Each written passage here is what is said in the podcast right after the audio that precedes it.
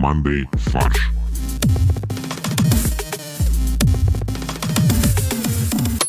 Всем привет! Это подкаст Monday Фарш. В этом чудесном подкасте мы обсуждаем новости, каламбурим, шутим. И я хочу представить его великолепных ведущих. Борис, Привет. Максим, Привет, Костя. Олег Добрый день. и меня зовут Костя. Можно я зачитаю вам э, новость, которую только что я увидел, вернее, час назад? Владимир Путин вновь принял участие в акции «Елка желаний». Президент пообщался с детьми. А, сейчас важно, в студию были приглашены дети, чьи желания Путин исполнил в прошлые годы. Президент пообщался с детьми и спросил, как изменилась их жизнь после исполнения желаний. Подожди, а они реально к нему приехали физически? То есть они были на карантине две Ну, недели? видимо, да, ну в студию. А, ну не знаю, может, он был в- по видео. Затем ему было предложено выбрать номер игрушечного шарика с елки желаний, чтобы вновь принять участие в акции. Путин назвал число 12 и выразил готовность исполнить две мечты. Первое желание принадлежит десятилетнему Александру из Тульской области, который мечтает обнять настоящую панду. А ну, настоящую бабу.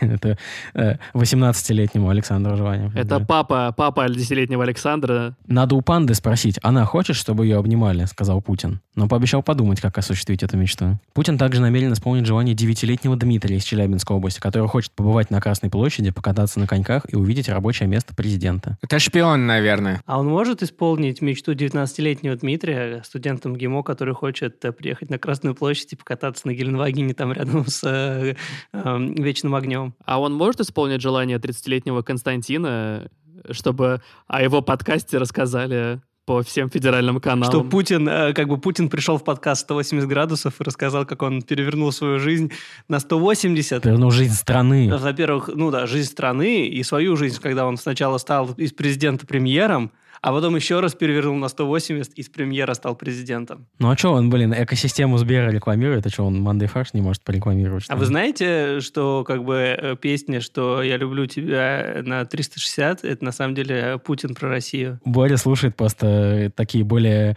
более детские версии всех песен. Я обниму тебя на все 360. Я поделю тебя на 360. Я поделю тебя на 85. Давайте вы мне скажите, кто из вас будет мое новогоднее желание исполнять? Кто из вас вытянул эту новогоднюю игрушку в этом году? Твое новогоднее желание, да, угадаю, не записывать Я тоже на хотел сказать. 5 января будет три года подкасту. Вы чё? Второй, третий, суббота, воскресенье и четвертое, понедельник. Ну вот, 4 января на работу ехать очень тяжело. Кому как? Кому как тяжело или кому как не нужно? Кому как не нужно. Он работает в колл-центре просто. Колл-центр — это Ив- Иван Грозный основал впервые, кстати. Э, наша классическая первая рубрика «Трудовые или трудные будни чиновников». ТБЧ. Минздрав на этот раз у нас в лучах прожектора. Там работают, не покладая рук, рискуя своим здоровьем. Рискуя своим и чужим здоровьем. Ведомство предложило законодательно закрепить возможность экспертизы игрушек. И не только э, на- настольных, компьютерных, вообще любых игр и даже игровых сооружений. А что такое игровые сооружения? Ну смотри, сейчас же зима, поэтому все строят э, всякие ледяные дворцы, ледяные замки А, из снега. Они, безоп- они опасны для детской психики, я согласен. Ну, конечно, опасно, потому что тебе снежком залетит в голову, и ты можешь быть... Нет, подожди, это физическая, а психическая опасность в чем? Моральная. Что ты перестанешь любить русскую зиму. Что ты построишь э, что-то, создашь э, объект как бы физический, а он э, с окончанием зимы расплавится, растает и все. Как и любое здание в России. Ну или, например, ты слепил снеговика, а пришли старшеклассники и его разворотили. И морковку переставили в другое место. В глаз. Да, Боря? Кто чем видит? Морковку в своем глазу не замечает. Вот, у меня в детстве было в детском саду игровое сооружение. У нас были такие большие кубики, мы из них строили как бы тоже форт.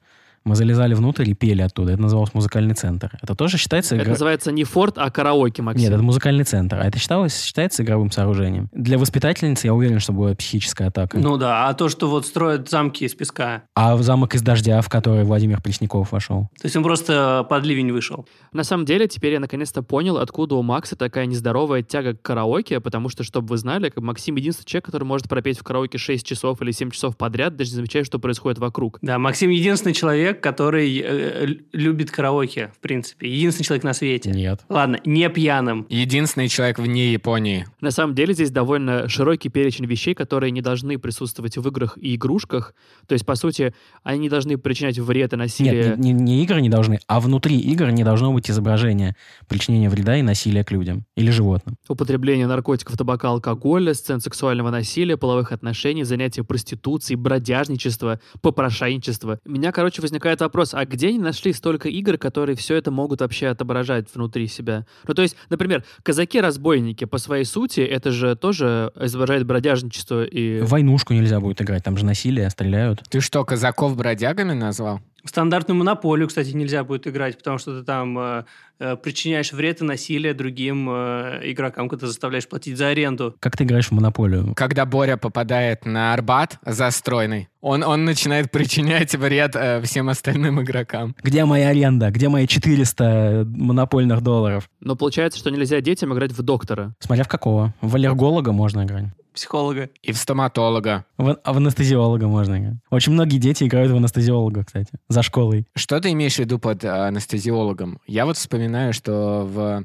э, детские лагеря, в которые я ездил в детстве э, летом, там вот был такой прикол, что тебе, тебя полотенцем душили, пока ты не отрубался. Да, еще в школе дети делают, они как бы сначала применяют какую-то физическую нагрузку, допустим, приседают 10 раз, а потом немного э, другой, ну как бы, а другой человек э, тебя немного поддушивает, и у тебя кислородное голодание, и типа, теряешь сознание. Ребят, что у вас... Что, Ребят, что, где да? вы учились? Что с вами не так? А у вас были в детстве какие-то игрушки, которые сломали вам психику? Ну, кроме придушивания полотенцами. Б- бутылочка. Потому что ты сел на нее случайно. Нет, потому что Олег играл- один играл в нее. Ну, приходилось как-то выкручиваться. Мне кажется, что мою, в принципе, психику сломал пионербол, потому что в этой игре проявлялось все насилие, вот все желание сделать больно, которое было в детях Подожди, в школе. пионербол? Подожди, а чем пионербол отличается от волейбола? Я уже забыл. Пионербол это, это тупой волейбол. А, она сейчас вышибал, им перепутал. А в чем выражается тупость пионербола? Что ты можешь в руках держать. Но только одной рукой, потому что второй ты отдаешь честь как пионер. А У меня был Бэтмен без одной руки, и я был, пока не посмотрел фильм про Бэтмена, я был уверен, что Бэтмен без одной руки. Ну, то есть, что он такой как бы есть. А потом мне рассказали родители, что его- у него нет руки, потому что я сбрасывал его со второго этажа с парашютом из салфетки. Ну, то есть ты был практически Леонардо де Максимчи. У меня был экшенмен, э, у которого парашют был в наборе, поэтому я его сбрасывал с второго этажа с парашютом. И у него остались все, все конечности. Нет, но не поэтому, да. А потому что просто был любознательный. Не, ну в конце какие-то конечности у него, конечно, остались, наверное. Но они местами поменялись, правда. О, у меня, я, я вспомнил, да, у меня, кстати, про металлический тяжелый танк. А Меня как-то разозлил мой друг э, в детском саду, и мне пришлось э, А полотенца при себе не было. тяжелым металлическим танком в него вхреначить. Вот. И, но с тех пор он э, не обижал меня. А я рассказывал вам, как я э, в школе сделал вид, что я выливаю э, на своего приятеля серную кислоту. Э, у меня мама работала учителем химии в школе, и как бы у нее была целая... И поэтому у тебя был неограниченный доступ к серной кислоте. Ну, типа того, да, у нее была целая лаборантская, куда можно было зайти, э, ну, как бы, по сути, ее кабинет, э, где там хранились все реагенты. И когда мама вела какие-то дополнительные занятия уже после школы, я почему-то своим приятелям уже не помню, зачем я зашел к ней в кабинет, ну и решил прикольнуться, взял, да, взял э, баночку с э, серной кислотой, э, она была закрыта, естественно. Там была пробка, крышка, все как надо. А, ну, и я решил испугать своего друга и сделал вид, что как бы я на него выливаю эту серную кислоту, ну, зная, что она закрыта. Ну, как бы я немного не учел, что я это сделал а, как бы на глазах у мамы и класса, который у нее сидел. А, ну, и все были немного в шоке, потому что как бы они не знали, э, что баночка серной кислоты И я не закрыта. учел, что мой друг не знал этого и выпрыгнул в окно с четвертого этажа. Вот э, теперь мы понимаем, почему Боря не закончил школу. И где он был три года, да, после этого. Но зато я знаю, что серная кислота, она разъедает э, очень многое, Например, пятерку по химии. Например, жизнь всю оставшуюся. кроме стекла. У нас следующая рубрика «Новости еды». Нас еще никак не хочет спонсировать э, фарш бургерная, поэтому мы будем рекламировать другие бургерные в надежде, что они передумают все-таки. Макдоналдс изменил рецепт своих бургеров. Я когда услышал эту новость, я реально испугался. Я подавился в опером в этот момент. Ну, то есть все знают, что в России самый вкусный Макдональдс, потому что я попробовал Макдональдс в многих странах мира, и я все равно считаю, что в России самый-самый Ты вкусный. боишься, что испортят? Да, когда читаешь новость, что они изменили рецептуру, я сразу испугался, что в России, да, что-то изменится. А будет как с Кока-Колой. Вы знаете, что в 82 году, они там были в каком-то 80-х годах, они поменяли рецептуру, запустили The New Coke, и все стали просто дико плеваться, говорить, что вы наделали, верните нам классическую рецептуру. А, Мы отправили своего э, специального корреспондента в Макдональдс, э, Максима, и Максим изучил новую рецептуру. А, да, я побывал на кухне э, примерно 2 секунды, пока меня не выгнали, э, но я успел увидеть, что котлеты для бургеров жарят на гриле небольшими партиями, а лук к ним добавляют сразу на этапе обжарки. Это принципиальнейшая разница. Потому что раньше сначала жа- жарили корову целиком, а потом нарезали котлеты из нее. Не, я думаю, сначала просто доставали уже готовый бургер, клали в микроволновку, и потом отдавали тебе разогретым. А теперь решили, наконец, давайте жарить. Нет, теперь партиями разогревают, чтобы как бы разогреваемое мясо как бы не размочило булочку, поэтому все отдельно разогревают и потом как бы собирают. Сыр чеддер по новой технологии добавляют при определенной температуре. Не, не уточняется при какой. Подожди, а раньше при неопределенной температуре Раньше добавляли? добавляли при температуре близко к, к абсолютному нулю. Не, просто не, неопределенную, то есть в любой момент добавляли, когда хочешь, а тут определили температуру. Чтобы ломтик идеально расплавился на горячей котлете. Я думаю, что впервые просто закрепили, что надо при плюсовой температуре это делать. Слушайте, а может быть, э, они просто внедряют принцип социальной дистанции, что как бы э, все элементы бургера разогреваются отдельно, небольшими партиями, а потом, как бы, когда нужно, очень целенаправленно соединяются. Ну, например, на концерте Басты. Компания также изменила размеры булочек ради оптимального соотношения с котлетой. Ну, то есть булки стали в три раза меньше. Нет, обычно булочки увеличивают. Если в Макдональдсе ешь, то булочки увеличиваются, это правда. Было бы... Есть же такие наборы еды, которые ты заказываешь, и, в принципе, ты их собираешь уже непосредственно дома. Может быть, Макдональдсу завести подобную доставку в домохозяйство, и ты уже непосредственно у себя будешь все жарить отдельно, собирать и есть бургер. А это удобно, потому что ну, многие заказывают, я знаю, э, бургеры в Макдональдсе с какими-нибудь изменениями. Без лука, или там без кетчупа, или без огурцов. А так ты можешь сам собрать, как ты хочешь. То есть, думаете, вот этот новый эм, как бы вид бургеров нужно делать в, в коллаборации с Лего, да, и на- можно будет это назвать Легмак. Как Боря Тонко подошел к следующей нашей рубрике, которая называется «Платиновая ревда». Бриллиантовая ревда, прошу прощения. Мы обсуждаем новость, а дальше придумываем к ней каламбурные заголовки. Что у нас за новость, Максим? Мы продолжаем тему э, неких ресторанов быстрого питания. В Крыму россиянин заказал вертолет с едой из Макдональдса и заплатил за это 200 тысяч рублей. Ну, не с едой. Он попросил, чтобы его помощник или кто там, ассистент, с- э, слетал. Ну давайте так, в Крыму нет Макдональдса по непонятной нам причине. Ну, по, по понятной. По понятной, но необъяснимой. В Крыму просто очень здоровый образ жизни, поэтому они против любых сетей питания такого быстрого и непонятного. А вот турист приехал и такой, блин, не могу начать утро без хашбрауна. Открыл телефон, попробовал свои Apple, Google карты, которые не показали ему ни Макдональдс, ни Крым, которые не работают почему-то. Он удивился, Он хотел оплатить э, Apple Pay через карту Visa. но тоже не сработало. Понял, что его единственный способ получить на завтрак Биг Тейсти – это слетать за Макдаком. Но слетал он причем не сам. Он заказал частный вертолет, но на нем представитель туриста, а я впервые слышу такое словосочетание. Ну да, ну, видимо, это его охранник. Камердинер. Или, может быть, я думаю, не, как бы, я думаю, на самом деле, что представитель туриста – это просто его 15-летний сын. Сынок, сгоняй, да. Да, за пивом. Также, сынок, ну сгоняй за Макдаком. Такой, типа, пап, Сгоняй пап, в ты пришли в Краснодар». Макдональдс в Краснодаре.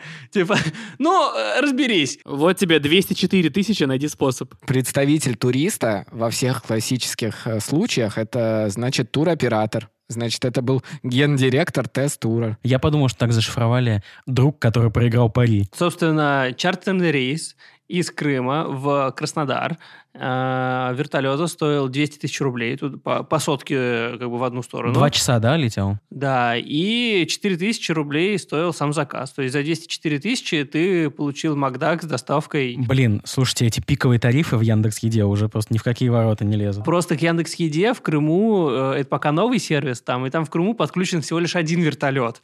И когда у тебя э, повышенный спрос, как бы, ну, ты не можешь ничего сделать, кроме как повышать цену. Ну вот, как бы, сметчились э, спрос и предложение на цене в 200 тысяч. Но как только будут подключаться новые курьеры со своими вертолетами, то все в долгосрочном периоде выровняется. Меня смутило, что 4000 рублей заказ, но он купил примерно 20 позиций из меню. То есть это какие-то очень дорогие 200-рублевые позиции. Ну, это Big Tasty. Это биг, то есть он купил 20 с биг тейсти. Либо, мы не знаем, может быть, в Краснодаре просто очень дорогой Макдональдс. Вообще, я думаю, что знаете, для чего это все было? Человек приехал, у него все понты уже как бы в Крыму есть. У него есть машина, там, вилла, яхта. А вот походить с пакетом из- от Макдака. Да, и он такой, хочешь наггетс, детка? Журналисты спросили у а, представителей компании, которые занимаются арендой вертолетов, есть ли такая услуга.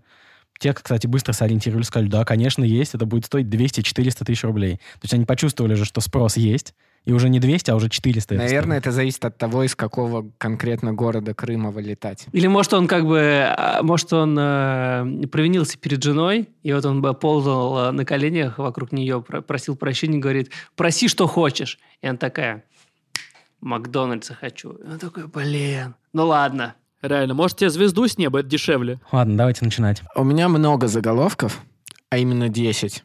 Но они все не смешные. Давай, Кость. У меня было очень тяжело, я даже классику не придумал, поэтому у меня пока начну с несмешного. Заказ длиною в полет. Для разминки, так. Макавия. Ну да, Макави у меня тоже есть. Прости нас, Рональд, мы все заказали. МЧС. Министерство чрезвычайных сэндвичей. А, Борь, вот у меня есть на тему твоего МЧС еще такой вариант. Скорая бургерная помощь. Все так вкусно, что хочется слопасть. Хорошо. Ну, у меня такой есть э, Royal Cheeseburger.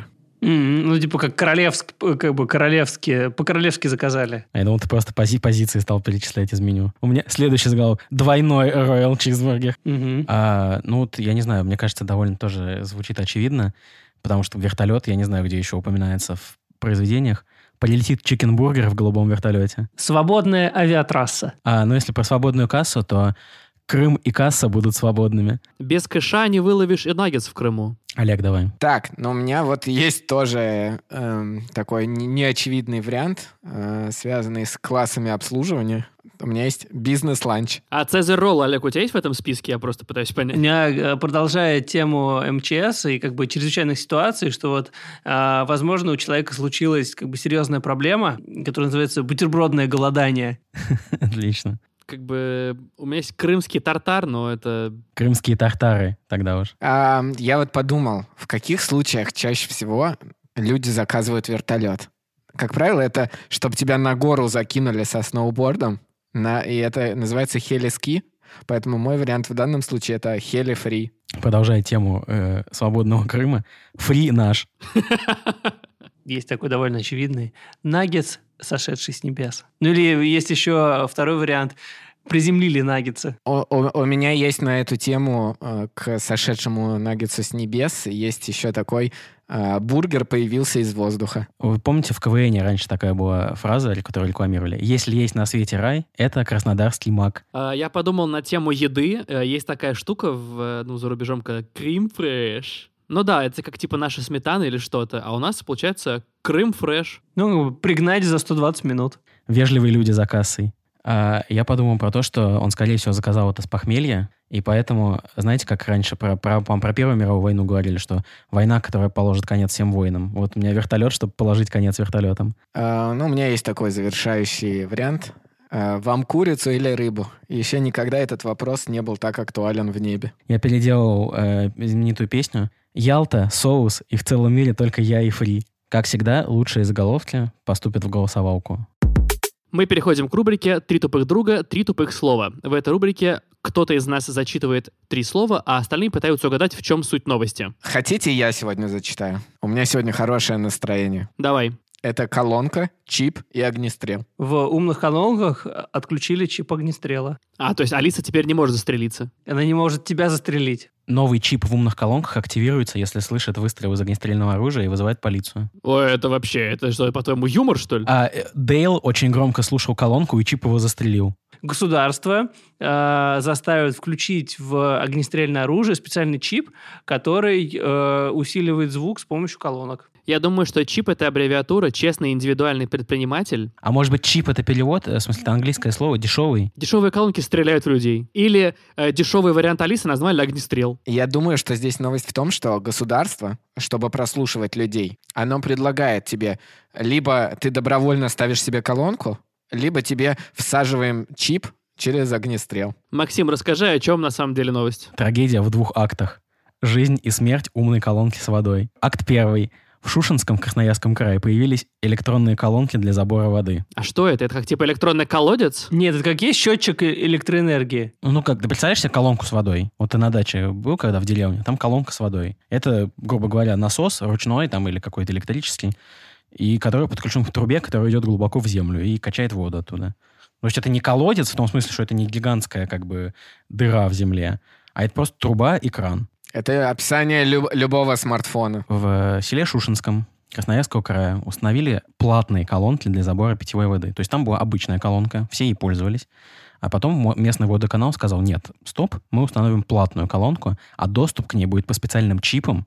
Вам надо будет пойти зарегистрироваться в э, водоканале, за- заключить договор, оплачивать на свой абонентский счет какие-то деньги, прикладывать специальный чип, там на экране будет написано, сколько у тебя осталось денег, и, соответственно, столько воды ты можешь налить. Мне кажется, цифровизация в нашей стране идет какими-то странными путями. А почему нельзя было просто посадить, э, ну, сторожа у колонки? Он бы тоже принимал деньги. Сторож — это не масштабируемая история. О, поверь, в, в России сторож — это самая масштабируемая история. Просто жители э, Шушинского понадеялись, что э, если они сделают умную колонку, то их купит Сбербанк. Они понадеялись, что если у них будет умная колонка, то, может, и руководство тоже будет умное в следующем году. Это же бюджетное учреждение, которое водоканал. То есть они понадеялись, что Сбербанк купит бюджетное учреждение? Да. Сбервода. Она заряжена на успех. Она зеленого цвета. Кстати, один куб воды, а колонка выдает воду, специально упакованную куба- кубами. Нет, они, она просто выдает воду кубами. Ты можешь, ты пришел, тебе нужно чайник налить, а ты можешь только куб воды. Причем да. получай куб все равно. Хорошо, мы обсудили первый акт, установка. Подожди, я не сказал, куб воды стоит 46 рублей. Вот, и еще колонка, она же умная, она, наверное, общается, да, с потребителями. Она говорит, что пришел? Да, если как бы э, подходят какие-нибудь э, трудные подростки или э, там, плохие люди, она сразу начинает кричать, что отойдите, не тратьте воду. Почему трудные подростки — это такая опасная категория? Ну а вдруг они повредят воду и, все, весь поселок Шушинская останется без воды. Или выпьет всю воду, а потом весь поселок обоссут. Вот, пока в Шушинском установили две, две колонки, то есть сделали стерео. Не, просто для холодной, для горячей, Максим. А смеситель есть? Смеситель, да, твое, твое ведро. А рядом с колонкой они установили вендинговый аппарат с ведрами и с бутылками пустыми. Хочешь ты воды напиться? На бутылку не скупиться. Не скупись-ка. Вот, но потом они, я думаю, поставят больше колонок, чтобы уже объемный звук. 5.1. Так вот, акт второй. Смерть колонки. Через несколько дней после установки по одной из колонок стреляли. Как ты правильно заметил, она умная, поэтому она разговаривает с людьми и, скорее всего, на кого-то оскорбила. Она кого-то об- обидела, а на обиженных воду возят. Ну что, вроде закончили, поэтому переходим к порошку-пирожку от Максима. Ради тебя хоть на край света, хоть в Краснодар, Лаос, Ирак. Лишь бы ты снова был со мною, Биг Мак. Всем спасибо. Это был подкаст Monday Фарш. Мы всегда рады обратной связи. Поэтому пишите нам на mondaysobakabrainstorm.fm. Подписывайтесь на нашу группу ВКонтакте, которая называется Monday Фарш. А еще переходите по ссылке в описании к этому выпуску и подключайтесь к нашему Monday чату в Телеграме. Оставляйте отзывы в Apple подкастах. Ну и вообще рассказывайте друзьям про наш чудесный подкаст. Всем спасибо. Пока. Производство Brainstorm FM.